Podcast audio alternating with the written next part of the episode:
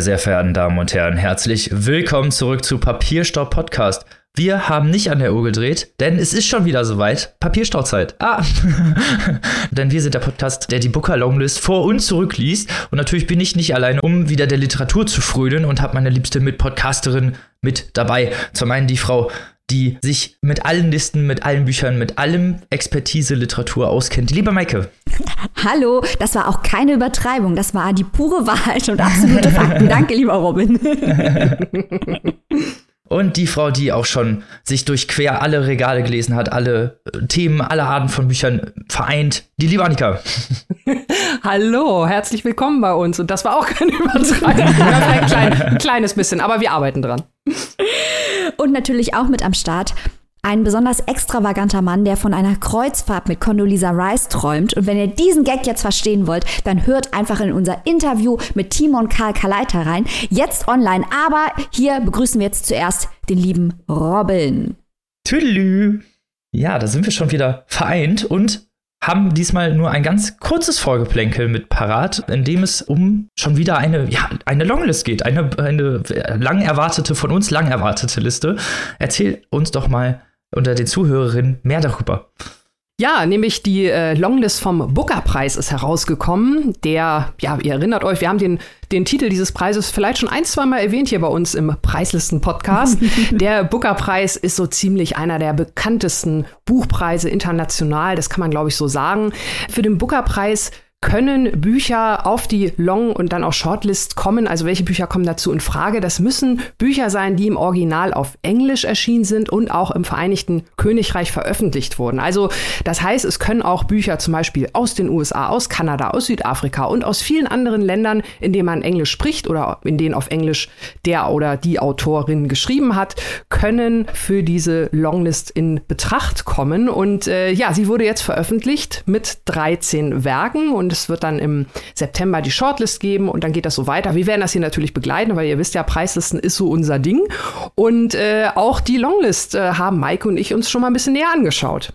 So ist das. Denn für Annika und mich ist die Booker-Zeit eigentlich die fünfte Jahreszeit. Da werden wir auch komplett jeck und drehen durch, weil wir schon seit Jahren das Geschehen rund um den Booker verfolgen, weil wir uns einfach sehr für englischsprachige Literatur interessieren. Viele der Bücher werden auch später ja übersetzt und kommen dann in unseren Podcast-Episoden vor. Und auch in diesem Jahr haben wir auf Refresh geklickt, wie die Wahnsinnigen, als diese Longlist veröffentlicht wurden und haben dann schwer gestaunt. Denn die Booker-Jury unterscheidet sich natürlich jedes Jahr. Immer andere JurorInnen werden berufen und entsprechend sind auch immer andere Schwerpunkte da. Und man kann sich natürlich auch fragen, was erwartet man überhaupt von so einem Preis? Soll das zeitlose Literatur sein? Soll die für das entsprechende Jahr stehen? Was soll die ästhetisch leisten? Wie kompliziert soll die überhaupt sein? Soll das jeder lesen können? Soll das anspruchsvolle Literatur sein für Leute, die viel lesen und sich mit verschiedenen Textdarstellungsformen auskennen, all diese Fragen. Und sobald diese Liste rauskommt, wird ja auch international diskutiert, ob die Bücher zu Recht da draufstehen. Das macht natürlich Spaß, weil es im Internet große Communities gibt und manchen von denen gehören auch Annika und ich an. Dann diskutieren wir mit Leuten aus aller Welt, ob diese Bücher dort zu Recht stehen, was auf die Shortlist kommen soll, wer am Ende gewinnen soll. Und das ist jedes Jahr ein riesengroßer großer Spaß mit Leuten aus aller Welt über Bücher, über Literatur, über AutorInnen und über Themen zu diskutieren diskutieren. So auch in diesem Jahr. In diesem Jahr eine ganz besondere Liste. Einige Favoriten haben es nicht drauf geschafft. Vor allem die Favoriten aus Australien und Neuseeland. Das ist ein bisschen traurig. Aber andere Länder, die man nicht häufig auf der Liste sieht, haben es geschafft. Ein Underdog ist dabei, den wir absolut lieben. Ein fast schon moderner Klassiker, obwohl er innerhalb des letzten Jahres veröffentlicht wurde, ist dabei, den wir schon vorgestellt haben. Ein anderes Buch ist dabei, das wir noch vorstellen werden. Jetzt fragt ihr euch, warum äh, redet diese Frau so schwammig? Wo sind die konkreten Fakten? Na, das ist doch klar. Die konkreten Fakten bekommt ihr auf unserer Steady-Seite, denn wir nutzen Steady, das haben wir ja in der letzten Folge schon ausführlich erklärt, vor allem, weil wir unsere Preislistenberichterstattung, die schon ziemlich ausführlich ist, würde ich sagen, ähm, mhm. weiter auszubauen. Und entsprechend wollen wir natürlich unsere Hot Takes vor allem mit unseren UnterstützerInnen teilen, die uns helfen, diese Berichterstattung größer, besser, ausführlicher zu machen. Deswegen eine Sonderfolge 40 Minuten. Annika und ich reden über jedes einzelne Buch auf der Booker Longlist. Jetzt in unserer Steady Community. Hört auf jeden Fall rein, es lohnt sich, weil, wie Maike gerade schon gesagt hat, die Auswahl ist super, super vielfältig und wie ihr euch vorstellen könnt, haben wir natürlich unheimlich viel dazu zu sagen. Das dürft ihr euch nicht entgehen lassen. das hat das Spaß definitiv gemacht. nicht.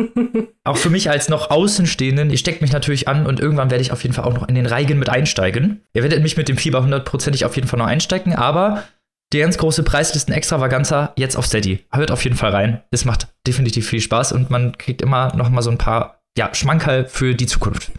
ja, und wenn die Leute da draußen sagen, ich möchte mehr über diese Preisliste erfahren oder auch so manche andere Preisliste, äh, und aber nicht von uns, dann können sie ja sich an die Konkurrenz wenden. Ach nee, Moment, es wird ja nirgendwo im deutschsprachigen Raum über die Bookerliste so ausführlich gesprochen wie bei uns. Hart geflext, aber das muss jetzt sein. das gilt ja eigentlich für alle Preislisten. Stimmt. Genau, genau. Und das Ganze ist natürlich auch wenn man das so sagen kann, ja, kann man, glaube ich, so eine Art Fortsetzungsroman, weil wenn die Shortlist rauskommt im September, habe ich ja gerade schon gesagt, werden wir natürlich auch darüber im Steady Exclusive plaudern. Da freue ich mich jetzt schon drauf, Maike. Oh, ich auch. Und ich erst. Aber da könnt ihr schon sehr gespannt drauf sein. Und damit kommen wir von Preislisten direkt zum Inhalt. Wuhu. Wuhu. Oder nicht Wuhu, das sehen wir jetzt gleich. ähm, wenn ich schon mal spoilern darf, das hier ist eine ganz besondere Folge. Denn normalerweise haben wir immer höchstens mal ein Buch, von dem wir nicht so begeistert sind, aber das hier wird die, die große, große kritische Wir kratzen uns am Kopf Folge. Da könnt ihr euch jetzt schon mal drauf freuen. Genau so ist es und wir starten mit Annika und einem abgewrackten Kurort und anderen komischen Gestalten. Annika, erzähl uns mal, was denn da los ist. Weil so ein ähnliches Buch hatten wir ja schon mal vor kurzem. Also ja, irgendwie, ja, ja. irgendwie kommt mir das bekannt vor. Ich hatte, ich hatte auch ein großes Déjà-vu, da werde ich auch gleich noch mal drauf eingehen. Erstmal, was habe ich denn hier heute dabei? Ein frisch, relativ frisch erschienenes Debüt und zwar von Janine Adomeit vom Versuch, einen silbernen Aal zu fangen. Ein sehr poetischer Titel. Kann das Buch diesem Titel gerecht werden? Schauen wir mal, worum geht es denn hier? Wir haben ein Dörfchen in Rheinland-Pfalz, einen fiktiven Ort, Willrath.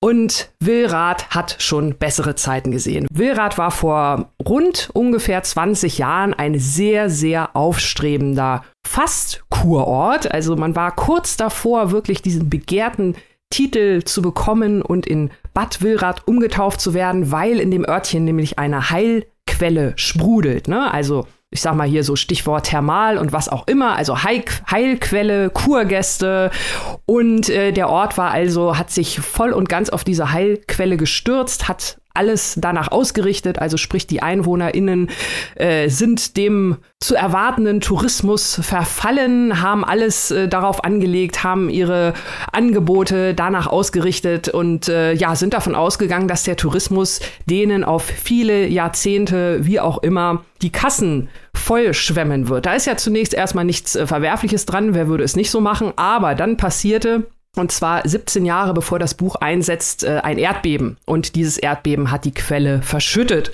Und vorbei war es mit der großen Geldmaschine.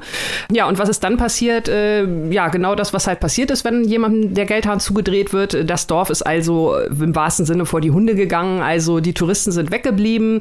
Und äh, die Infrastruktur, die man sich da jetzt für die Touristen aufgebaut hatte, wurde halt nicht mehr genutzt. Äh, ja, das Dorf wurde immer älter, die Leute sind weggezogen, die Läden verfallen. Also wo man sich äh, vorstellt, wie man auch viele andere Orte kennt, äh, die immer älter werden und wo dann einfach nichts mehr los ist. Und die paar Leute, die da noch wohnen, die sind also alle auch völlig desillusioniert und äh, wissen eigentlich teilweise gar nicht mehr so richtig, wie sie über die Runden kommen sollen, weil in Willrad halt jetzt nichts mehr los ist. Und damit setzt dann halt unser Buch ein. Willrad soll nämlich eine neue Bahntrasse erhalten, beziehungsweise die soll da rumführen. Und während dieser Bauarbeiten von der Deutschen Bahn, ach herrje, was passiert? Man stößt wieder auf die Quelle, sie sprudelt wieder. Juhu! So. und äh, schon, Annika schon mindestens so begeistert wie die Bewohner des Kurorts. genau, ich als alte Willraterin. Äh, nein, also ähm, die Quelle sprudelt also wieder. Das ist halt die Ausgangslage, mit der wir in dieses Buch einsteigen. Und wir sehen dann anhand von vielen, vielen äh, BewohnerInnen dieses Dorfes, wobei drei äh, Charaktere da so ein bisschen im Mittelpunkt stehen, wie die sich jetzt also auf diesen äh, ja, wie die Hoffnung da bei denen wieder aufkeimt. Äh, da kommen dann natürlich gleich auch äh, Investoren an und versprechen das große Geld, ne, weil gerade jetzt so in der heutigen Zeit Heilquelle, Thermalbad, Spa, Wellness, da ist ordentlich was abzugreifen.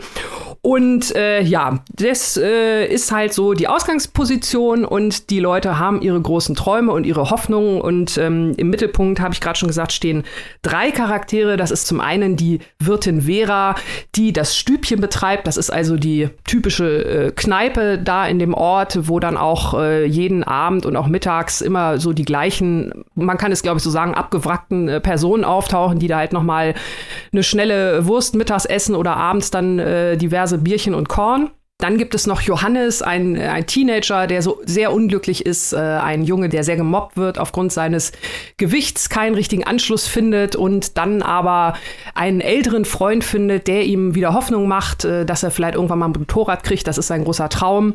Und dann gibt es noch Kamps, das ist so ein alter Mann, der also schon seit Ewigkeiten im Dorf lebt. Er ist Witwer, er kümmert sich um ganz, ganz viele Katzen, er ist so der schrullige Alte, der ist eigentlich mehr oder weniger allein nur noch in seiner Straße. Ich habe ja schon gesagt, die Leute sind alle weggezogen.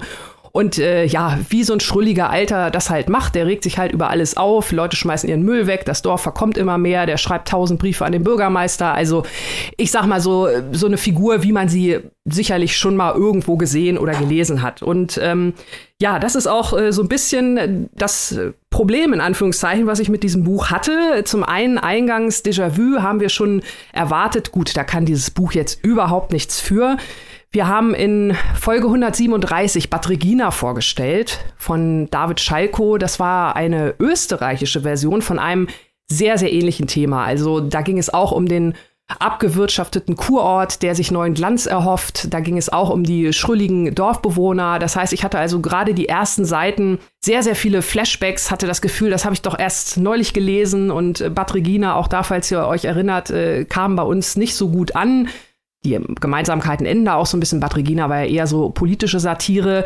Hier bei diesem Buch vom Versuch, einen silbernen Aal zu fangen, fällt es mir etwas schwerer, das zu klassifizieren weil äh, ja, ich habe äh, relativ wenig Erkenntnisgewinn aus dem Buch gezogen, so möchte ich es mal nennen. Also am Anfang war da noch, jetzt mal abgesehen von diesen Flashbacks, so ein bisschen die Hoffnung, dass da eine spannende Geschichte erzählt wird. Also Janine Adomait hat da schon teilweise recht, recht schöne Bilder skizziert, äh, gerade so am Anfang, da beschreibt sie, wie die, wie die Dorfgemeinschaft früher war anhand eines Bildes, spricht da von den Bauern, äh, Männer, die schweigend ihr Schwarzbrot mit Rübenkraut aßen, morgens wie wie abends und im Winter mit Wunschstoff auf den Lippen, deren Fingernägel nie richtig sauber waren. Also wirklich schön bildlich, dass man diese, diese Menschen da gleich vor sich hat.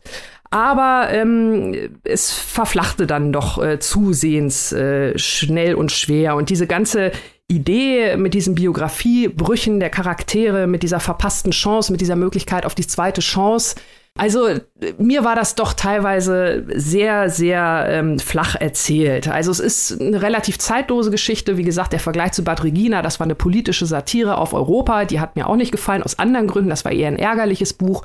Hier bei äh, Janine Adomait muss ich leider sagen, dass ich es relativ belanglos finde. Also ich habe da, ja, ich habe es durchgelesen, es tut keinem weh, aber es, es versucht teilweise so ein bisschen äh, so einen schwarzen Humor damit reinzubringen. Da ist, äh, ohne da jetzt groß äh, ins spoilerhafte Detail zu gehen, da geht es um ein Tier, das unter merkwürdigen Umständen stirbt und irgendwie immer wieder auftaucht. Das, das sind so kleine Momente, wo irgendwie so ja, so ein schwarzer Humor wohl durchblitzen soll, aber das konnte irgendwie nicht so richtig zünden. Also, ja, man liest es weg, aber hat es dann hinterher auch relativ schnell wieder vergessen, muss ich leider sagen. Also schade, netter Versuch, aber es ist wirklich, ähm, ja, wir haben, wir sagen immer, wir mögen gerne auch mal ein Beat-Sheet mit einer Message. Das hier ist dann allerdings eigentlich nur ein Beat-Sheet. Traurig, aber wahr. Fakten, aber, Fakten, Fakten. Aber denn ja. an so einem guten Strand oder eher so Wanne Eickel äh, Dorfsee? Ganz, ja, ganz kurz, ich will Maike nicht den Witz klauen. Achso, Entschuldigung. da bin ich fair. Ja, ich habe eben schon, also erstes Mal, Robin, hör sofort auf, hier Wanne Eickel zu dissen. Ich war noch nie in Wanne Eickel, aber nach Genuss dieses Romans weiß ich, dass Wanne Eickel auf jeden Fall was Besseres verdient hat. ähm, aber ich habe eben schon, ich habe eben schon, äh, bevor wir auf Aufnahme gedrückt haben, habe ich schon zu Annika gesagt, wenn das hier ein Beachread ist, dann ist der Strand nicht in Hawaii, sondern er ist eher Nichts gegen Niedersachsen, aber das ist eher der Baggersee in Niedersachsen, das hier. ähm, na, der hat auch Bam. was Besseres verdient, merke ich gerade. Also es tut mir herzlich leid, weil wir sind ja hier der Podcast, der sich sehr fokussiert auf junge Debüts, auf ungewöhnliche Literatur, auf internationale Literatur. Und wir fokussieren uns ja auf diese Themen und diese Bereiche, weil uns das besonders liegt, weil wir das besonders mögen, weil es das besonders erreicht. Und immer wenn wir ein Debüt zur Hand nehmen, dann möchten wir das Lisa Krusche und Timon Karl Kaleiter mäßig oder wie Gian Archer oder so möchten wir das komplett abfeiern und jedem empfehlen können, weil es so toll ist. Leider konnte ich das hier jetzt aber auch nicht. Genau wie du sagst, Annika. Und David Schalko, der Vergleich ist sehr gut, weil bei David Schalko ist es so, dass ich verstanden habe, was er möchte, was sein Ziel ist. Ich hatte aber das Gefühl, dass die Umsetzung hinter seinem Ziel, du hast es schon angesprochen, der äh, politischen Satire zurückbleibt. Er erreicht sein Ziel nicht, was sehr schade ist, weil David Schalko eigentlich ein sehr starker Autor ist, kommt aber in seinem letzten Roman Bad Regina oder wie wir es gerne nennen, Bad Regina, leider nicht raus. Und ähm, bei diesem Buch hier habe ich mich halt wirklich gefragt, warum erzählt mir Janine Adomait das? Warum? Mhm. Das habe ich nicht verstanden. Ähm, das Buch ist wirklich, es ist ein Unterhaltungsroman. Auch das ist, wie du bereits gesagt hast, Annika, per se kein böses Wort. Wir wollen mhm. ja gerne unterhalten werden. Aber äh, ich möchte Entweder möchte ich irgendeine Message, die haben wir hier nicht, oder ich möchte eine Sprache, die besonders ist. Und das haben wir hier auch nicht. Da kommen sehr viele Plattitüden vor. Sehr mhm. viele Plattitüden und sehr viele Kalenderweisheiten. Und diese Figuren sind zwar quirky gezeichnet, aber wozu? Also ich habe das Buch zugeklappt und habe mich gefragt, warum wollte mir Janine Adomait diese Geschichte erzählen? Ich habe aus diesem Buch nichts mitnehmen können. Und das hat mir wirklich äh, sehr, sehr leid getan. Ich habe dann auch im Internet recherchiert. Es gibt dazu nur eine Rezension bislang. Diese Rezension illustriert die ganze Problematik, die Hubert Winkels in seiner Rede zur Literaturkritik beim Ingeborg-Bachmann-Preis angesprochen hat. Hört in unsere Ingeborg-Bachmann-Folge rein. Genau das hat, glaube ich, Hubert Winkels gemeint. Und genau das, also das ist der Punkt, wo Hubert Winkels und wir übereinstimmen, ist diese Art der Kritik.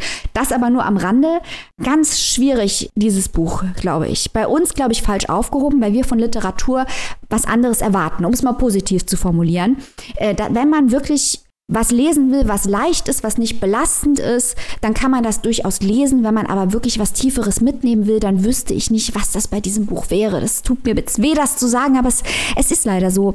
Weil, ja, alle, alle Aussagen darin erschöpfen sich wirklich in sehr durchsichtigen Standpunkten.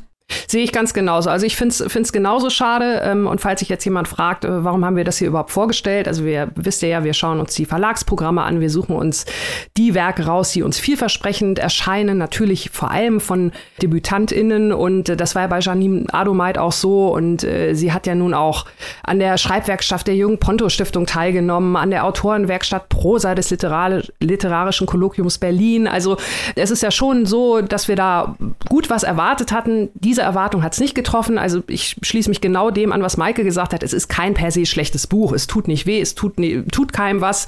Wie gesagt, der Schalko, der hatte mich persönlich geärgert. Äh, das hier aber, ähm, ja, also ich bin genauso ratlos. Leider, leider, leider muss ich noch mal sagen. Also uns geht es ja hier überhaupt nicht darum, DebütautorInnen äh, ja, in schlechtem Licht erscheinen zu lassen. Ganz im Gegenteil. Also äh, ich würde auch Janine Adomait gerne noch eine Chance geben mit einem zweiten Buch. Mhm. Das äh, spricht ja nicht dagegen. Nur dieses hier, es ist äh, wirklich, Maike, wie du sagst, ich habe mich auch gefragt, gefragt. Äh, also ich konnte da auch keine richtige Erkenntnis raus erkennen. Und ich finde das auch ganz spannend. Also gerade wenn man mal so, letzte Woche haben wir das ja noch ähm, bei wie viel Hügeln, äh, wie viel von diesen Hügeln ist Gold schön rausgearbeitet, wo unsere Unterschiede liegen. Und ähm, hier sind wir halt beide der gleichen Meinung. Also auch wenn ich jetzt sage, ich, ich äh, stehe mehr so auf diese Plotbücher und, und äh, Charaktere und so, aber da waren mir hier halt auch die Charaktere zu ja, die habe ich irgendwie alle schon mal irgendwo gelesen. Also ob das jetzt der kauzige Opa ist, ob das die, die äh, Wirtin ist mit den zerplatzten Träumen oder ob das halt der Bürgermeister ist, äh, der so ein eitler Gag ist und eine Affäre hat. Also das ist alles nichts Neues und auch die, die äh, auf spannend angelegten Plots, wie zum Beispiel von dem Teenager Johannes mit seinem Freund, wo man irgendwie gleich am Anfang das Gefühl hat, oh, da stimmt irgendwo was nicht. Also die Auflösung ist dann auch eher so, pff, äh, also da hat mich jetzt nichts irgendwie, wo ich gedacht habe, wow, das ist jetzt aber mal hier ein Gamechanger, das ist jetzt mal ein Moment, der das Buch nach vorne holt oder so. Von daher, man kann es wirklich so weglesen, aber mehr ist es dann auch leider nicht.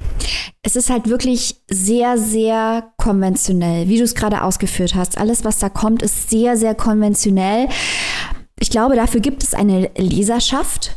Aber das sind nicht wir, weil wir uns ja, und das ist, glaube ich, das Interessante an solchen Büchern, und deswegen macht es auch Sinn, solche Bücher hier zu besprechen. Mal ganz davon abgesehen, dass das ja alles eine Frage der Planung ist, was ja eben ausgeführt, wie wir das hier organisieren. Aber hier sieht man halt auch wirklich, was wir von Literatur erwarten. Und wir möchten ja von Literatur gerne überrascht werden, herausgefordert werden, verunsichert werden. Wir haben auch kein Problem damit, wenn Literatur in uns sehr negative Gefühle hervorruft, wie, wie Trauer oder Bestürzung oder Wut. Da haben wir damit haben wir grundsätzlich kein Problem mit. Aber hier werden halt viel zu wenig Gefühle hervorgerufen. Mhm. Das Buch macht zu wenig mit uns. Wir möchten von Literatur ein Stück weit attackiert werden. Die soll uns irgendwie aus der Reserve locken. Und das macht dieses Buch überhaupt nicht. Und ich glaube, das ist das Hauptproblem, das wir haben. Und da kommt auch unser Geschmack hundertprozentig zusammen, weil wir beide auf unterschiedliche Arten und Weisen, aber beide von Literatur auf eine gewisse Weise attackiert werden wollen, damit das Buch mit uns auch was macht. Und dieses Buch hat leider mit mir gar nichts gemacht. Ja, Vielleicht haben wir auch einfach eine krasse Aversion gegen solche Kurorte. Nein. Nein. Nein. Ähm, ich habe euch ja jetzt äh, gespannt gelauscht und habe da auch natürlich wieder viele Parallelen auch zu dem David Schalko-Buch natürlich gesehen, wegen, wegen dieser Art Wimmelbildcharakter und eben auch dieser vielen Personen ja eben, die auch da drin vorkommen. Und aber es, wie ihr schon sagt, also hat es halt am Ende irgendwie ja keinen festen Punkt, an dem man sich irgendwie greifen kann oder an dem man sagen kann, okay, das ist jetzt was Neues und das ist ja eigentlich total schade, das zu hören. Ihr habt ja gesagt, es fehlt einfach die Emotion, einfach so ein bisschen das, was einen zerstört, angreift, irgendwas, das, was mit einem eben äh, bei Literatur bewegen soll, fehlt hier einfach. Äh, wäre das was, was man, was theoretisch so, sagen wir es mal, zwischen den Zeilen schlummert und was vielleicht noch kommen könnte, oder ist das was, was wirklich also komplett am Leser, an der Leserin vorbeigeht? Ich glaube, man muss fairerweise sagen, dass das, was wir von Literatur verlangen, dass Janine Alumait das gar nicht machen wollte. Also das meinte ich eben. Ich hatte das Gefühl, der Schalko wollte was machen und hat das aber nicht hingekriegt. Aus den Gründen, die ihr nachhören könnt da draußen in der Folge über 137. 137, danke Annika. Und ähm, ich glaube, dass Alumait hier genau das gemacht hat, was sie wollte. Nur, dass sie halt das, was wir von Literatur uns wünschen, gar nicht wollte. Das ist, das hier ist Wohlfühlliteratur. Das ist Kuschelliteratur. Das ist eine schöne Geschichte, die unterhält, die aber am Ende von Tag den Leser in keinster Weise provoziert. Oder wie siehst du das, Annika? Ich sehe das ganz genauso. Ich sehe das ganz genauso. Auch was du vorhin noch mal gesagt hast, äh, von wegen, äh, dass Bücher Emotionen hervorrufen sollen, egal welcher Art, das ist mir auch super wichtig. Ne? Also ich äh, habe lieber richtig ordentlich Wut im Bauch, wenn ich ein Buch lese, nicht über das Buch selbst, sondern äh, weil das Buch, die Geschichte, diese Wut in mir hervorruft. Das ist immer gut. Ne? Aber ja, hier ist wirklich, äh, also würde ich auch sagen, das klassische SenderInnen, EmpfängerInnen-Problem. Ähm, das war einfach nicht unser Buch. Es ist wie Clemens Meyer sagt, der große Clemens Meyer, den wir hier gerne in viel zu großen Abständen eigentlich, wenn wir jetzt uns bessern, feiern. Äh, Clemens Meyer, der Schriftsteller aus Leipzig, sagt ja immer, Literatur muss wehtun. Und das ist zwar eine sehr harte Art und Weise, das, was ich meine, zu formulieren, aber ich glaube, das, das trifft es schon. Ja, aber wer weiß, wenn ihr wirklich was, was äh, leichtes, seichtes für den Sommer sucht, für, ein, für einen Strandkorb am Baggersee, dann äh, trotz alledem, wie gesagt, es ist kein grundsätzlich schlechtes Buch, aber äh, ja, es bringt halt wirklich wenig Erkenntnis oder Neues. Aber vielleicht auch, wenn man nicht so viel liest, wenn man was für den Sommer sucht, was sich schnell wegliest, dann greift ruhig zu, Leute und vielleicht man sich ja nicht aufregen möchte, wie wir immer. genau, wir mögen das einfach ist gern, ja das so hält den Blutdruck, Motor am ne? Laufen. genau, ist gut für unseren Blutdruck. genau. Wo und für wie viel kann man sich dieses Buch denn erwerben, lieber Annika? Ja, Janine Adomeit vom Versuch, einen silbernen Aal zu fangen, ist erschienen im DTV-Verlag und kostet im Hardcover 22 Euro und die keimfreie E-Book-Version gibt es für 16,99. Das klingt doch fair. Falls man sich das reinziehen möchte. Also, ihr habt ja jetzt, ihr wisst ja jetzt die Details und damit kommen wir zum nächsten Buch, was vielleicht ein bisschen die Mundwinkel wieder nach oben treibt. Maike, ein bisschen raus. die Stimmung wieder hebt. So. Okay, Leute, ich, ich sorge jetzt hier für Stimmungsverbesserung. Aufgepasst. Also, wir haben ja in unserem letzten Exclusive, in dem wir Tipps, was wohl für den Deutschen Buchpreis nominiert wird, abgegeben haben, äh, darauf hingewiesen, dass es so Bücher gibt. äh, Da wird niemand überrascht sein, dass wir die tippen, weil diese Bücher so für uns stehen. Und diese Art von Buch werde ich jetzt äh, vorstellen, denn schon als dieses Buch den Pulitzer-Preis gewonnen hat in diesem Jahr, äh, hat Annika mir gratuliert. denn dieses Buch kommt von Louise Erdrich, einer Autorin aus Minneapolis. Und ich habe ja eine Zeit lang dort gewohnt. Also, wir reden jetzt über Louise Erdrich, der Nachtwächter. Ist das dann für dich quasi auch so ein bisschen regionale Literatur, ne? Ganz genau. Schön. Das ist uns ja auch mal wichtig. Das stimmt. Das ist eine schöne Art, das zu frame. Also heute meine Form der Li- Regionalliteratur. Es ist ein bisschen weit weg von hier, aber in meinem Herzen ganz nah. Louise Erdrichs Buch über ihren Opa. Bevor wir aber hier über Frau Erdrichs Der Nachtwächter sprechen, noch einmal ein kurzer Rückblick. Wir haben vor einiger Zeit ein Buch des wunderbaren Tommy Orange besprochen. Auch das junge, Uhu. noch jüngere, genau, juhu, noch jüngere indigene Literatur, quasi die Generation nach Louise Erdrich. There, there, dort, dort auf Deutsch, da kann man was lernen über äh, junge indigene Menschen, die in den Städten wohnen des heutigen Amerikas, möchte ich hier an dieser Stelle nochmal empfehlen. Auch Finalist des Pulitzer-Preises, Gewinner des Penn Hemingway Awards, Gewinner des NBCC John Leonard Prizes. Also Bombe, Tommy Orange und noch eine Empfehlung hau ich hier schnell raus, weil wir sind ja auch hier der Podcast, der gerne mal jede Menge Empfehlungen hintereinander rauskloppt. Äh, David Truer, auch aus Minnesota, ein Homie von Louise Erdrich, hat ein wunderbares Sachbuch geschrieben zur Situation der indigenen Bevölkerung in Amerika von 1890 bis jetzt. Das Buch heißt The Heartbeat of Wounded Knee. Da nur ein Satz draus, dann wisst ihr, wie es angelegt ist. If you want to know America, if you want to see it for what it is, you need to look at Indian history and the Indian present. Und genau das macht er. Truer erzählt die amerikanische Gesicht, Geschichte aus Sicht der indigenen Bevölkerung. Ein hervorragendes Buch, wenn ihr also was über Amerika, und ich sage hier bewusst nicht das indigene Amerika, sondern Amerika lernen wollt. Heartbeat of Wounded Knee. Das die kleinen Shoutouts zum Thema indigene Literatur. Jetzt aber der indigene Roman Pulitzerpreisgewinner 2021. Louise Erdrichs Der Nachtwächter. Worum geht es? Das ganze Ding ist ein wahnsinniger Page-Turner über die goldenen 50er in den USA, die natürlich nur golden waren, wenn du weiß warst. Logisch. Während die schwarze Bevölkerung noch unter äh, Jim Crow gelitten hat zu dieser Zeit, gab es für die Native American Tribes, also für die Stämme, einen Push, einen, eine Bestrebung, deren Verträge zu terminieren.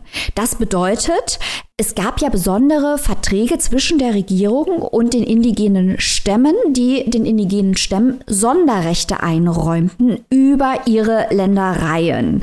Jetzt kann man natürlich drüber reden, dass das an sich eigentlich schon ein Hohn, äh, Hohn ist, denn wem gehört denn das Land eigentlich? Aber wie gesagt, es gab diese Verträge und die Regierung hat versucht, diese äh, Verträge zu beenden, die indigene Bevölkerung komplett zu assimilieren in die Siedlergesellschaft und natürlich als Ziel statt der Selbstbestimmung durch die Assimilierung das Land so nutzen zu können, wie es der amerikanischen Regierung und ihren Interessen beliebt. Wie gesagt, wie die Interessenlage war in den 50ern in Amerika, das brauche ich hier ja nicht weiter auszuführen. Jetzt wahre Geschichte. Erdrichs Großvater Patrick Gourneau war damals Vorsitzender äh, der Turtle Mountain Band of Chippewa Indians. Und er ist der titelgebende Nachtwächter in diesem Buch. Das ist quasi ein alter Ego, eine Fiktionalisierung dieses Großvaters.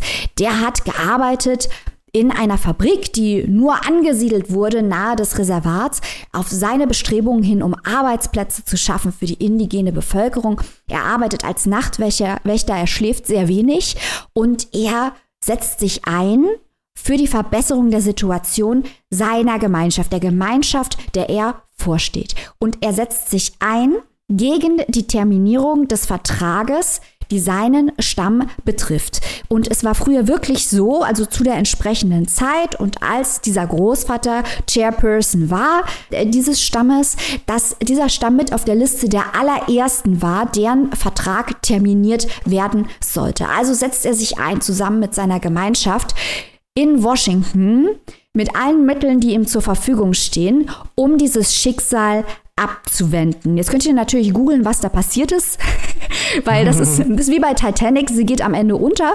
Äh, hier geht aber die Titanic am Ende nicht unter. Das ist alles, was ich als Spoiler hier raushauen möchte. Es gibt im Internet auch interessante Informationen zu dieser Terminierungspolitik zwischen den 40ern und den 60ern.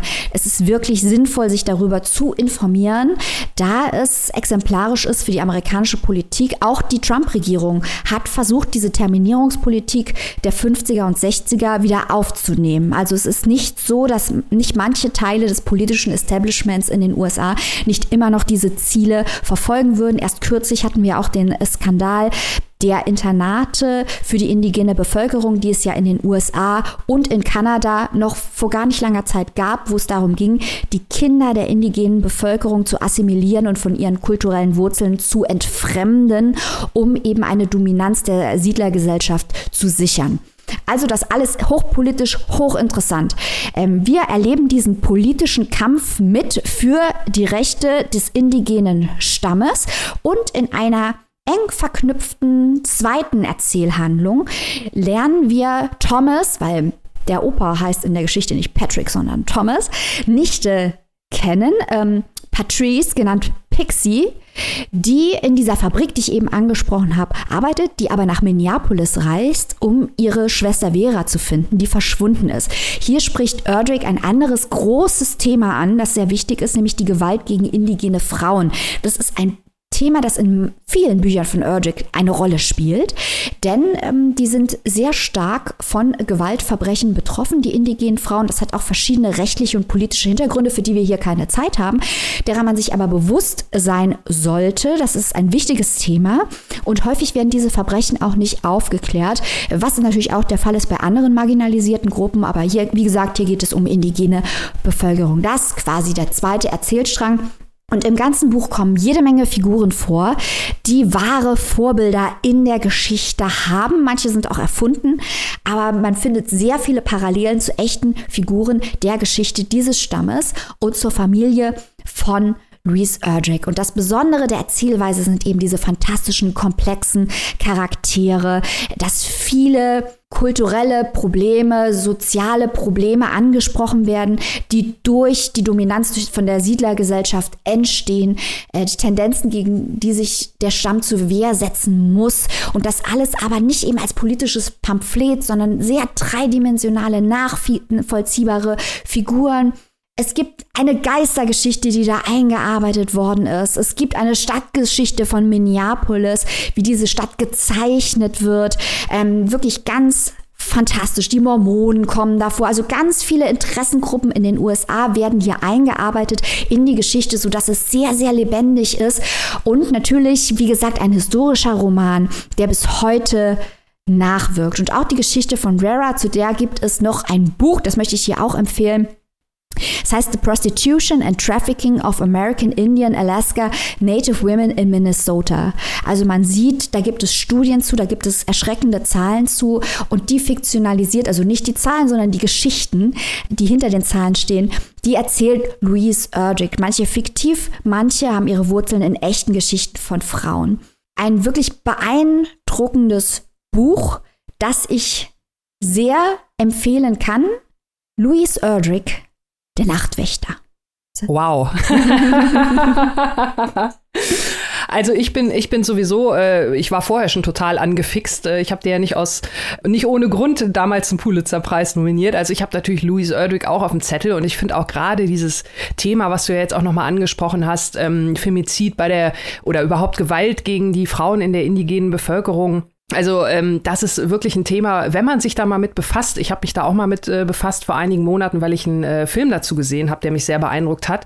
Wenn man sich damit befasst, äh, dann klappt einem ja wirklich der Unterkiefer runter, was das wirklich für ein Riesenproblem ist. Also da macht man sich ja überhaupt keine Gedanken drüber. Und von daher finde ich es immer, immer gut, wenn solche Themen dann in der Literatur aufbearbeitet werden. Ich finde es super, dass es hier, äh, du hast es ja gesagt, Maike, eigentlich ein historischer Roman ist, der in den 50ern spielt. Aber auch das hast du gesagt, die Nachwirkungen ja bis heute spürbar sind, beziehungsweise ja noch heute teilweise äh, diese Politik betrieben wird. Das ist ja absolut erschreckend. Und äh, das ist ja alles das, was wir uns von einem Buch wünschen. Das wollte ich jetzt endlich mal sagen, nach äh, dem Einstieg vorhin von mir. also wirklich ganz, ganz, ganz viele, viele tolle Punkte und äh, gut auch, dass es dann den Pulitzer-Preis gewonnen hat, um diesem wichtigen Thema auch nochmal mehr Aufmerksamkeit zu verleihen. Also ich bin restlos begeistert. Und ähm, Empfiehlt es sich denn, wenn man in die Thematik einsteigt, du hast gesagt, so ein bisschen vielleicht äh, vorab mal was rausgoogeln ist nicht verkehrt. Louis Erdők hat ja nun schon diverse Bücher geschrieben. Empfiehlt es sich denn als Einstiegswerk oder würdest du da noch was anderes empfehlen? Ich weiß auch ehrlich gesagt gar nicht, was alles schon von ihr auf Deutsch erschienen ist, aber das wird doch bestimmt nicht das einzige sein, oder?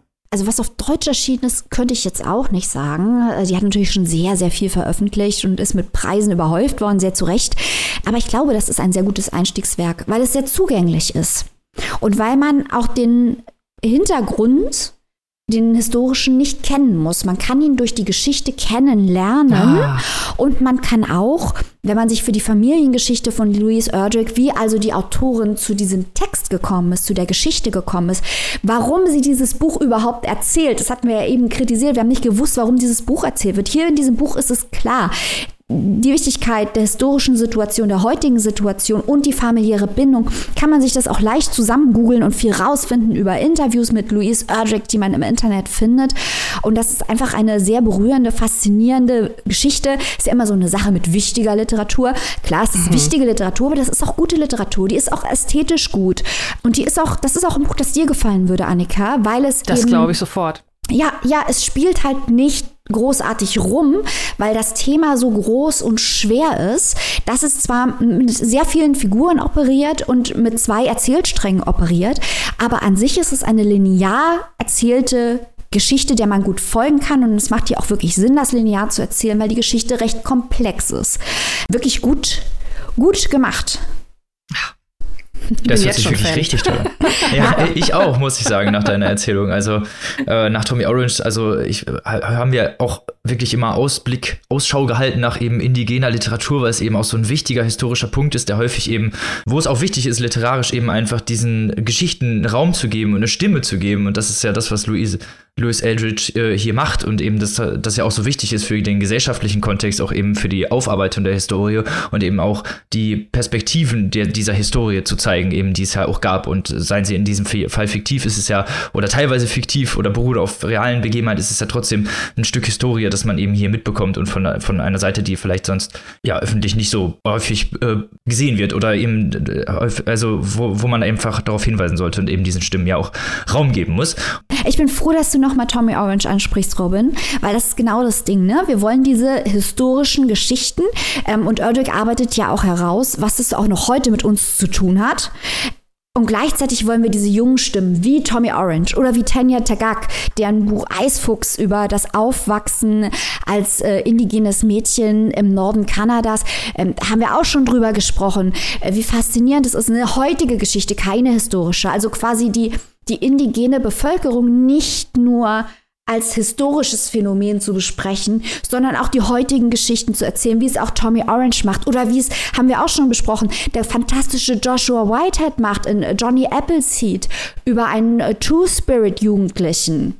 Und das ist fantastisch, was es da gibt. Und es ist ganz lustig. In den USA wird dann immer diskutiert über äh, die erste Native American Renaissance in der Literatur und die zweite. Und ich glaube, wir sind jetzt bei der dritten. Und das ist natürlich mhm. eigentlich Quatsch, weil die Native American Literatur ist nie weggegangen.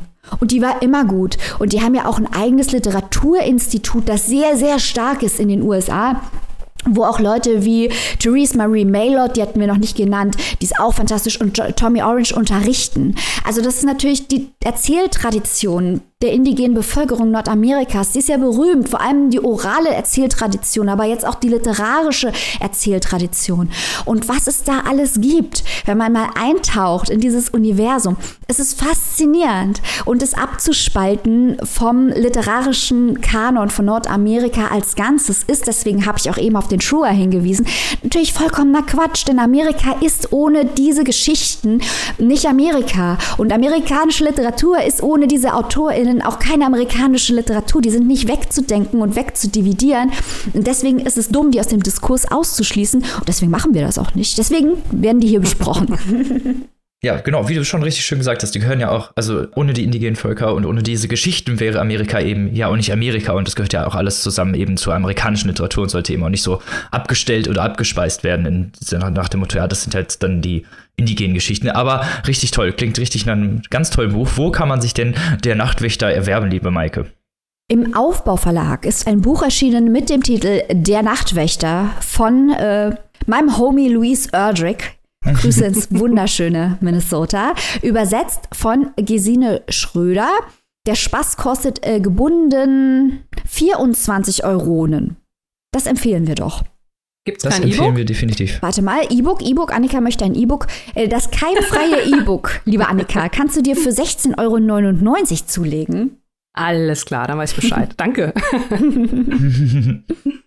So, und damit kommen wir zum letzten Buch dieser Folge, das ich wieder vorstelle, das ich vorstellen darf.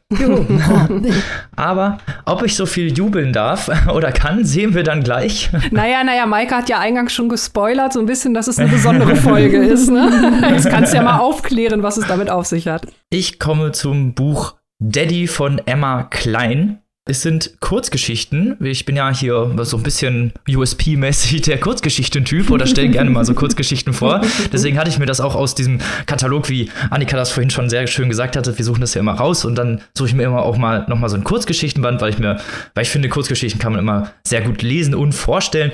Ob das in diesem Fall auch so ist, sehen wir dann jetzt äh, einmal kurz zu Emma Klein, die ist 1989 in den USA geboren und schreibt für verschiedene Magazine, zum Beispiel das Magazin O von Oprah Winfrey oder, das New, äh, oder den New Yorker. Sie hat schon mehrere Erzählungen veröffentlicht und ihr Vorgängerbuch The Girls äh, gibt es auch zu erwerben auf Deutsch. Diese äh, Daddy ist, wie gesagt, äh, das neue Werk Kurzgeschichten. Es sind insgesamt äh, zehn Kurzgeschichten und inhaltlich dreht es sich häufig um äh, patriarchale Dominanz, um ähm, verlorene Seelen, nenne ich es einfach mal, und äh, generell so ein bisschen den Gesellschaftskanon von verschiedenen Charakteren, teils, teils gebrochenen Charakteren, teils äh, sehr ungewöhnlichen Charakteren. Um das anhand jetzt mal so ein bisschen zu fassen, werde ich mal so kurz drei Geschichten anreißen, nenne ich es einfach mal, um so ein bisschen so den Inhalt wiederzuspiegeln.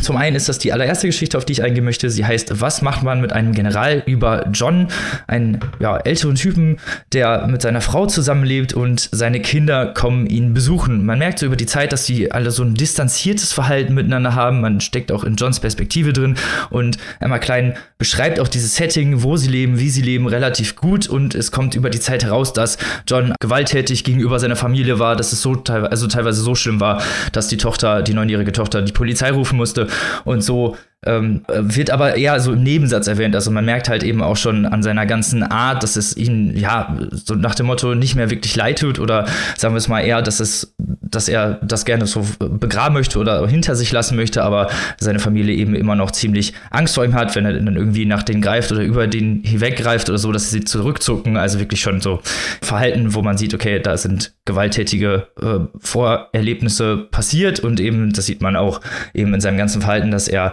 zwar versucht, eben diese Impulskontrolle zu haben, dass er eben sich nicht mehr aufregt, aber eigentlich eher für seine Familie äh, als für ihn selbst, weil er das eigentlich gar nicht so wirklich einsieht. Und ich glaube, äh, das ist so auch so dieser Kern der Geschichte und äh, eigentlich ist das Ende eben genau das, dass man eben erfährt, dass seine Familie Angst vor ihm hat. Also eine ziemlich äh, krasse Geschichte, aber halt äh, eben auch so ein bisschen lakonisch und ein bisschen seicht erzählt, nenne ich es einfach mal durch diese Perspektive. Merken wir auch eben eben diese Haltung Johns gegenüber äh, seinem Verhalten, aber eben auch, ja, alles ein bisschen, ich nenne es mal seicht, so, mir hat so ein bisschen die Würze gefehlt, aber äh, da komme ich später noch zu. Die nächste Geschichte, über die ich reden möchte, ist Marion. Diese Geschichte ist 2013 in The Paris Review auch schon erschienen und ist über ja, zwei junge Mädchen. Die eine ist Marion und die Erzählerin, die namenlose, wohnt bei Marion und ihren Eltern auf der Farm und die beiden wachsen so auf, die sind 13 und interessieren sich dann schon so für Sex und sehen das erste Mal Playboy und man sieht so ein bisschen diese Freundschaft oder dieses Erwachsenwerden miteinander, eben diese Coming of Age und, und äh, die Marion ist verliebt in den Vorarbeiter der Ranch, auf der sie wohnt und da fängt sie an, Nacktbilder zu machen mit der namenlosen Protagonistin zusammen und äh, ja, das Ganze gibt, gibt kein gutes Ende, sage ich einfach mal, und die Freundschaft zerbricht. Die letzte Geschichte, auf die ich eingehen möchte, ist ASL. Äh, eine kurze Erklärung, das ist äh, eine Abkürzung, die häufig in Chatbereichen benutzt wird. Äh, Age, Sex, Location, also Alter, Geschlecht und Wohnort, also wo, wo man solche Sachen eben abfragt. Und äh, es geht über eine, geht über eine junge Frau namens Tora, die in einer psychiatrischen Anstalt lebt äh, oder beziehungsweise sich dort aufhält, eine Therapie macht und äh, ständig auch irgendwie unter Medikamente gestellt wird, mit ihrer Zimmergenossin Ellie sich da so ein bisschen ja, so ein bisschen eigentlich einen lauen Lenz macht, wenn man es genau nimmt, die, die so ein bisschen die Therapie als Spaß sehen und untereinander die Drogen tauschen und eigentlich das Ganze so ein bisschen als Urlaub betrachten. Zumindest wird es so in dieser Art erzählt, bis irgendwann ein gewisser G-Punkt in diese Psychiatrie kommt und der anscheinend so Fälle von sexuellem Missbrauch haben ihn dahin geführt und der auch äh, anscheinend landesweit irgendwie bekannt ist, die dann versuchen, mehr über ihn herauszufinden oder ihn zu bezirzen. Das Ganze nimmt natürlich auch kein gutes Ende und ich glaube, keine dieser Geschichten hat ein wirklich gutes Ende, aber diese Enden sind nie wirklich so pointiert, nenne ich es einfach mal. Also irgendwo fehlt so ein bisschen die Pointe bei jeder Geschichte und damit komme ich auch übrigens schon zum Ende der Erzählung. so viel zu diesen drei kurzen Geschichten, die das so ein bisschen darstellen sollten, was so in diesen Büchern passiert. Wir haben auch noch mal andere Leute, also wirklich gescheiterte Existenzen, teilweise von Drehbuchautoren, die dann neidisch sind auf ihre Söhne oder äh, halt, wie gesagt, also wirklich sehr, sehr unterschiedliche Personen, aber halt immer mit, mit so einem bestimmten Thema im Mittelpunkt. Also wie gesagt, teilweise Snide, teilweise ja so toxisch toxische Beziehungen oder toxische Verhältnisse. Teilweise also einmal eine Geschichte mit einem Babysitter, die von ihrem ehemaligen Chef schwanger wurde und sich auf eine Affäre mit dem eingelassen war, hat. Äh, also so, ja, ich nenne es mal einfach so gesellschaftliche Probleme, die hier eben angesprochen werden, aber halt häufig einfach nur angesprochen und irgendwie nie wirklich besprochen, hatte ich das Gefühl. Also, ne, das ist dann halt immer so ein bisschen so eine Schublade irgendwie, die aufgemacht wird und dann wird so ein Mensch also da wird so ein Charakter erstellt und dann wird so ein, so ein Verlauf, aber es gibt kein, kein wirkliches Ende, keine wirklich Pointe oder kein wirkliches, keinen wirklichen Fokus, mit dem man dann arbeiten könnte oder dem man, an dem man sagt, okay, dann da kann ich irgendwie Erkenntnis gewinnen. So, da habe ich jetzt ein bisschen an dein Buch vom Anfang gedacht, Annika. Genauso habe ich mich nämlich ja auch gefühlt, dass ich einfach irgendwie bei den Geschichten selten das Gefühl hatte, dass es hier eine Erkenntnis gibt oder dass es irgendwas gibt, an dem man, in dem das Problem tatsächlich irgendwie besprochen wird oder wirklich auch in irgendeinen Kontext gesetzt wird, mit dem man arbeiten kann. Aber Emma Klein hat so eine Art Erzählung, dass sie die Settings auch immer sehr stark ausleuchtet. Also man, man einem ist immer sehr bewusst, wo gerade diese Charaktere sind und diese Settings werden immer stark ausgeleuchtet, aber mit denen wird auch gar nicht gearbeitet. Also es ist so eine leblose Umgebung, die da eingepflanzt wird. Es ist auch eigentlich egal, wann es spielt ungefähr. Es sind dann halt immer so eben Schubladen, nenne ich es einfach mal, Schubladengeschichten, die aufgemacht werden und dann vielleicht mit einem anderen Stil erzählt werden. Aber es bleibt dann doch irgendwie Geschichten, die man einfach auch schon mal schon mehr als 100 Mal irgendwo gelesen hat. Also wirklich teilweise Sachen, die, die schon im Hollywood der 80er Ewigkeiten verarbeitet wurden. Also wirklich nicht wirklich was, wo man sagt, okay, das ist jetzt was Relevantes oder irgendwie vielleicht was Neues, an dem man dann sich an anstößt oder an den Provokationen. Vielleicht ist das natürlich auch, dass man mittlerweile schon abgestumpft ist gegen diese ganzen ja, Probleme, diese gesellschaftlichen, aber es sind halt einfach ja, es sind eben tatsächlich noch gesellschaftliche Probleme, aber nicht eben auf eine neue Art irgendwie besprochen oder vielleicht eben wirklich ähm, irgendwas, wodurch man eine neue Perspektive er erhellen würde oder erhalten würde oder was irgendwie einen weiterbringt. Ich bin ein bisschen, bei mir sind so ein bisschen Fragezeichen aufgeploppt häufig am Ende der Geschichten. Also ich hatte so ein bisschen das Gefühl, dass so irgendwie das Ende der Geschichte oder so wirklich das, was die Geschichte interessant gemacht hätte, einfach weggelassen wurde ganz am Ende. Und dann, da haben einfach nur irgendwie so fünf Seiten gefehlt, was das Ganze vielleicht jetzt nochmal so, so den Twist gegeben hätte, wo man sagen würde, ah, okay, das, jetzt hat die Geschichte Sinn gemacht, aber das hat dir irgendwie so gefehlt. Aber ich bin ja nicht der Einzige, der das gelesen hat. Wie, wie ging es euch denn beim Lesen? Habt ihr da ähnliche Gefühle gehabt? Ich glaube, das, was du gerade als letztes angesprochen hast, Robin, ähm, die Informationen, die fehlen dass das der ganze Gimmick dieses Kurzgeschichtenbandes mhm. sein soll. Die arbeitet da mit der Technik der leeren Mitte, also schöne Grüße an äh, Junichiro Tanizaki in Praise of Shadows. Aber es funktioniert nicht. Also sie, die leere Mitte ist zwar da, ich weiß, das ist widersinnig, aber diese entscheidenden Informationen werden zwar zurückgehalten, aber man fragt sich hier permanent, warum eigentlich? Weil außer dass es einen ärgert, kein Effekt eintritt. Also der erzählerische Mehrwert, der ja durch diese narrative Technik erreicht werden soll, mit dem zum Beispiel auch Christian Kracht gerne arbeitet, der, der kommt hier überhaupt nicht raus. Und das ist für mich das zentrale Unterschied zwischen der Kritik an Adomite, die wir am Anfang hatten, und dem Buch hier. Adomite war mir zu harmlos, das hat mich aber nicht geärgert. Ich dachte nur einfach, boah, ist das öde. Und das hier, das hat mich echt geärgert, weil ich den Eindruck hatte, dass mir hier was präsentiert wird, von dem äh, der Sender denkt, es sei Kunst. Und das hat mich in diesem Fall halt wirklich geärgert, weil diese Kunst nichts für mich tut. Man hat diese leere Mitte, es ist nicht besonders unterhaltsam und das nächste Ding ist, ich habe das Buch ein paar Tage zur Seite gelegt, weil ich geistig im Booker-Universum abgetaucht bin und habe es dann wieder zur Hand genommen und wollte weiterlesen. Geht ja bei einer Kurzgeschichtensammlung eigentlich ganz leicht. Aber zu diesem Zeitpunkt hatte ich schon fünf Geschichten gelesen und ich habe mich kurz gefragt, worum ging es in den fünf Geschichten? Und es ist keine Übertreibung, dass ich mich an keine einzige, keine erinnern konnte nach ein paar Tagen. Das war wie ausgelöscht in meinem Kopf. Also entweder werde ich langsam sehr, sehr alt. Oder diese Erzählungen sind wirklich sehr, sehr belanglos. Annika, was denkst du, was hier die Antwort ist? Ich habe ein bisschen Angst. Also, jetzt muss ich erstmal zwei Dinge klarstellen. Erstens, Robin, ähm, es gibt sicherlich Leute, die gegen diese gesellschaftlichen Themen schon abgestumpft sind. Da gehören wir aber garantiert nicht dazu. Stimmt. Und zweitens, Maike, genauso wenig äh, sind wir zu alt äh, dafür. Also, ähm, ich kann nur sagen, äh, ich sehe es absolut genauso. Ähm, Robin, ich bin dir auch sehr dankbar. Also, A, dass du es gelesen hast als Kurzgeschichten-Experte. ja. Also, ich lese ja auch ab und zu gerne mal Kurzgeschichten, so ist es nicht. Aber ähm, dann warte ich doch mal lieber ab, was äh, Robin da dazu sagt, aber das deckt sich genau mit dem, was ich auch beim Lesen empfunden habe. Und auch der Vergleich, den du zu Adomite gezogen hast, abgesehen von dem, was Maike gesagt hat, das stimmt auch. Also ich hatte beim Lesen auch wirklich, ja, auch dieses Gefühl, ja, was, was äh, soll das jetzt, das Ganze? Auch dieses, äh, dass da irgendwie so die Pointe fehlt, wobei ich finde, du hast schon bei deiner Vorstellung äh, die Geschichten ausgewählt, die vielleicht am ehesten noch so eine Art Pointe haben. Also mhm. Also Kudos dafür, das war schon ja. wirklich eine gute Auswahl. Ja, ich kann das wirklich nur unterstreichen. Ne? Ich habe mich sehr drauf gefreut, The Girls, viele Vorschusslorbeeren, war ich gespannt, war mein erstes Mal immer klein.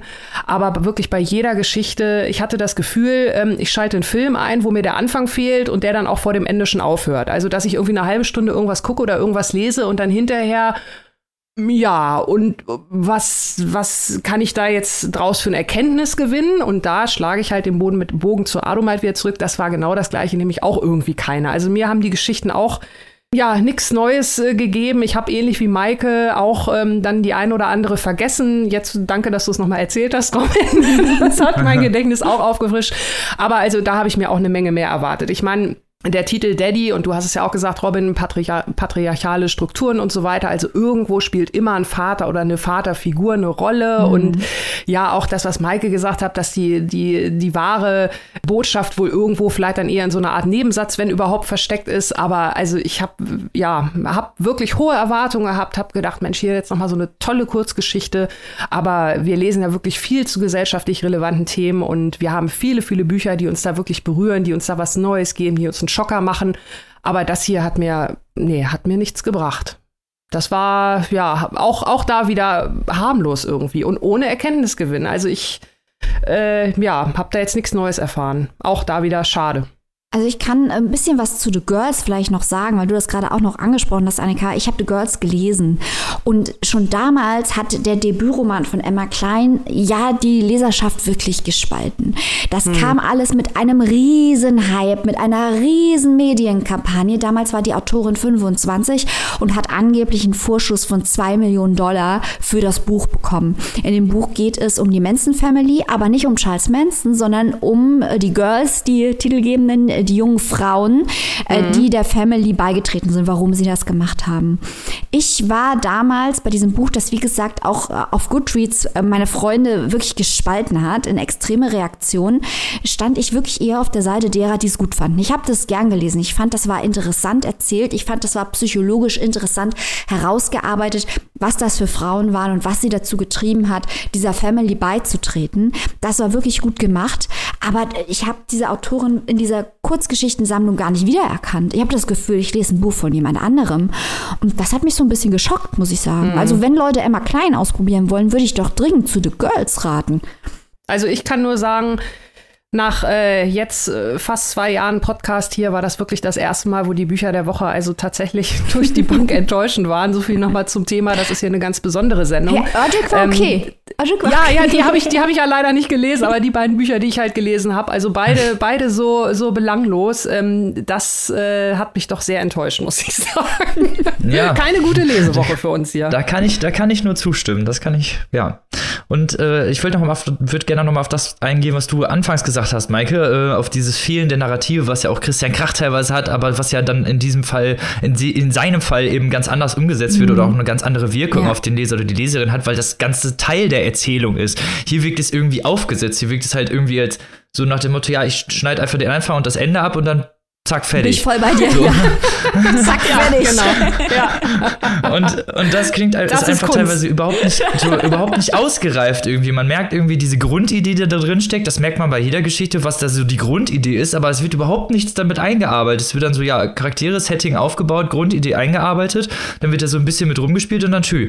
So, und dann, so, und dann, also das ist ja irgendwie überhaupt nichts Befriedigendes, wenn ich da eigentlich alles selber als Leser oder Leserin reingeben muss. Ne? Also überhaupt keine Frage, wir lieben das ja, wenn wir mit den Texten irgendwie arbeiten müssen, aber wenn ich die ganze Arbeit machen muss, ist das irgendwie auch nicht Teil der, Teil der Lösung. Ich habe das genauso gelesen wie du, Robin, nämlich dass da sehr, ich formuliere es jetzt mal neutral, wiedererkennbare Themen, die wir schon mal gesehen haben, ein oder tausendmal, genommen werden und dass der Twist eben diese leere Mitte sein soll, dass man halt Dinge weglässt und die sollen wir ergänzen.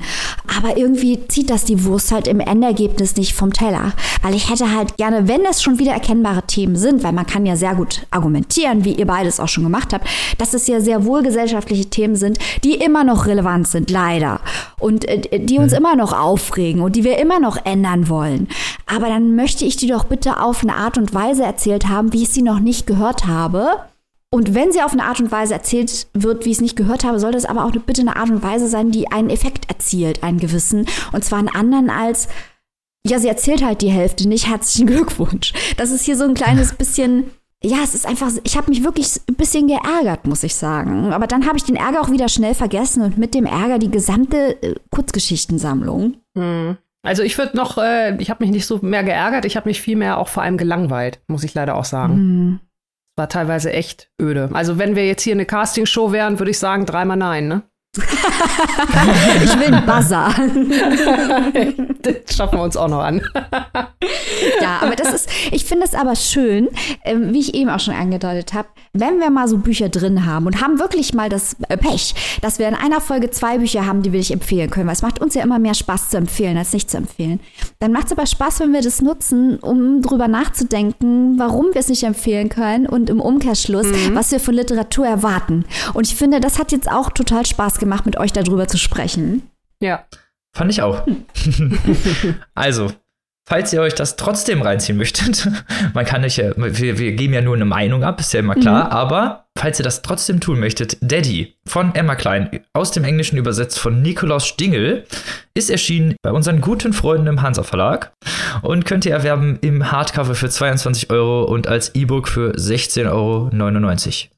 So, und damit sind wir leider schon am Ende dieser Folge angekommen. Wer hat an der Uhr gedreht? Jetzt passt es schon.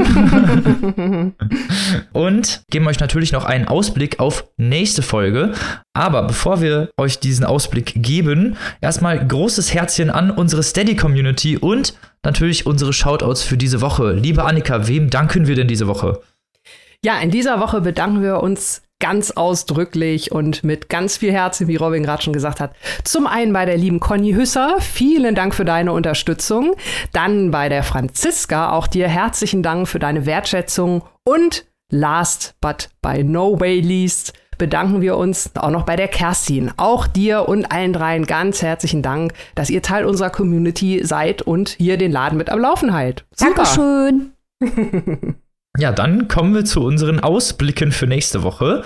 Liebe Maike, möchtest du mal anfangen, uns zu erzählen in drei kurzen Stichworten, was du uns so mitbringen wirst? Okay, dann sage ich, erstes Stichwort, großer Hunger. Zweites Stichwort, Krieg. Drittes Stichwort, queer. Ha, Annika. Oh. Ähm, ich mache erstmal erstes Stichwort große Liebe, dann Debüt und POC.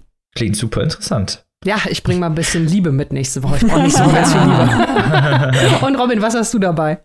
Ich habe dabei Pariser Varieté, Flucht und Mut. Pariser Varieté ist schon mal ein Treffer.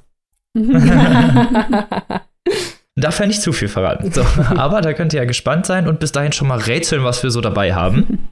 Bis dahin wünschen wir euch natürlich eine ganz tolle Woche. Lest was Tolles, bleibt gesund. Auf Wiederhören. Tschüss. Tschüss.